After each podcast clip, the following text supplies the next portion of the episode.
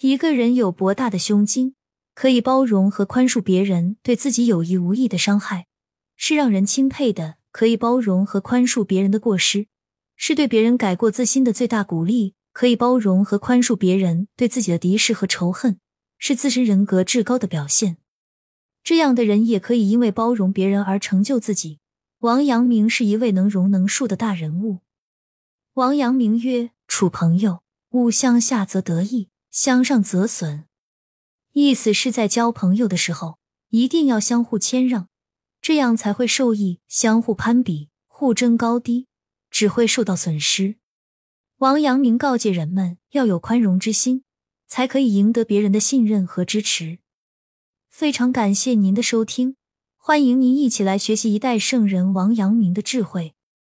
欢迎订阅、点赞、评论，与我进行互动哟。我们下一集再见。